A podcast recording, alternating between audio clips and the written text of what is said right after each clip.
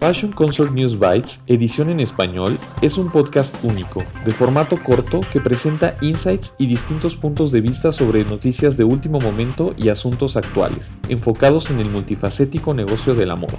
News Bites, edición en español, es presentado por Christine Parceriza, escrito por Joshua Williams, producido por Fashion Consort y distribuido en colaboración con Fashion United, tu red global de confianza en noticias de moda, inteligencia de negocio y empleos. Visita los sitios de Fashion United para más información. Y ahora, tu presentadora, Christine Parceriza.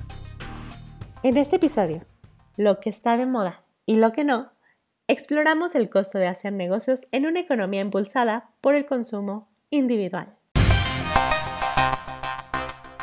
Por definición, la moda es el estilo o los estilos que lleva la mayoría de la población en un momento dado. En otras palabras, lo que la mayoría de la gente viste en ese momento, ya sea un color, un estampado, un corte o una silueta en particular, está de moda. De esa manera, al revés de lo que se dice de la moda, esta consiste más en encajar que en destacar. Enfatiza la identidad de grupo haciendo destacar a aquellos grupos que tienen más poder o importancia social en el momento.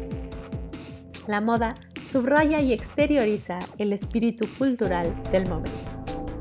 Y al reconocer lo que está de moda, las empresas pueden atraer mejor a su público y obtener ganancias. Parece de esta manera que las empresas de moda deberían ser simplemente observadoras del presente para garantizar su viabilidad permanente.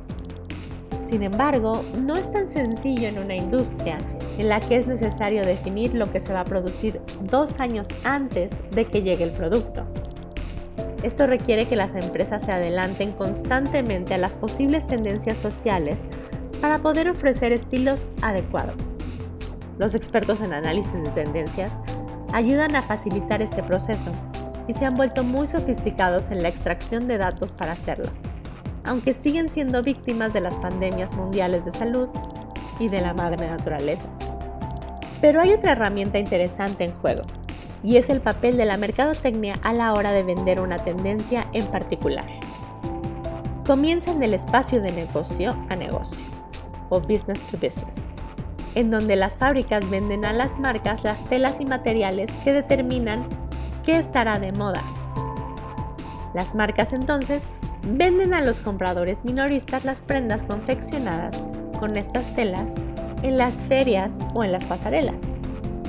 Y luego los minoristas venden a los clientes estos mismos looks.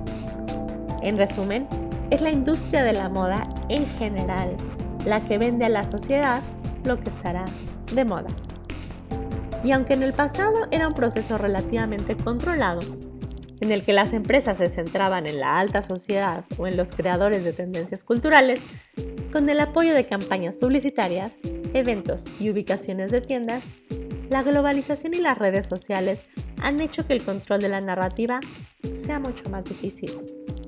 La moda descendente o trickle down ha sido sustituida, o al menos enturbiada, por un flujo ascendente de tendencias desde la calle. Este flujo ascendente es constante y variado y proviene de un consumidor que no está definido por las temporadas de la moda o por los procesos de la cadena de suministro.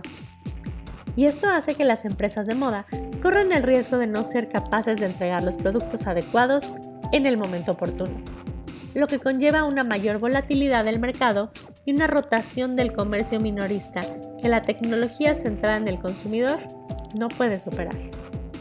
En todo caso, cuanto mejor se ha vuelto la tecnología en dar a los consumidores lo que quieren cuando lo quieren, más presión ha ejercido sobre el problema más complejo y costoso de producir bienes con mayor rapidez. Mientras que la fabricación por encargo funciona bien para las compras únicas de alto precio, como lo son las camisas de hombre a la medida, es más difícil para las compras de bajo precio, especialmente en varias categorías. A corto plazo, esta cuestión ha elevado la apuesta de las empresas de moda para convencer a los consumidores de que lo que están creando y en lo que han invertido tanto dinero para producir merece ser comprado. Si las tendencias vienen de la calle, las marcas deben ir a la calle. En primer lugar, esto significa utilizar los datos de las redes sociales para determinar lo que diseñan, haciendo todo lo posible para tomar algo muy generalizado y conectarlo con su propio ADN. Por ejemplo, las colaboraciones entre marcas de lujo y de consumo masivo, hoteles de marca y cafeterías.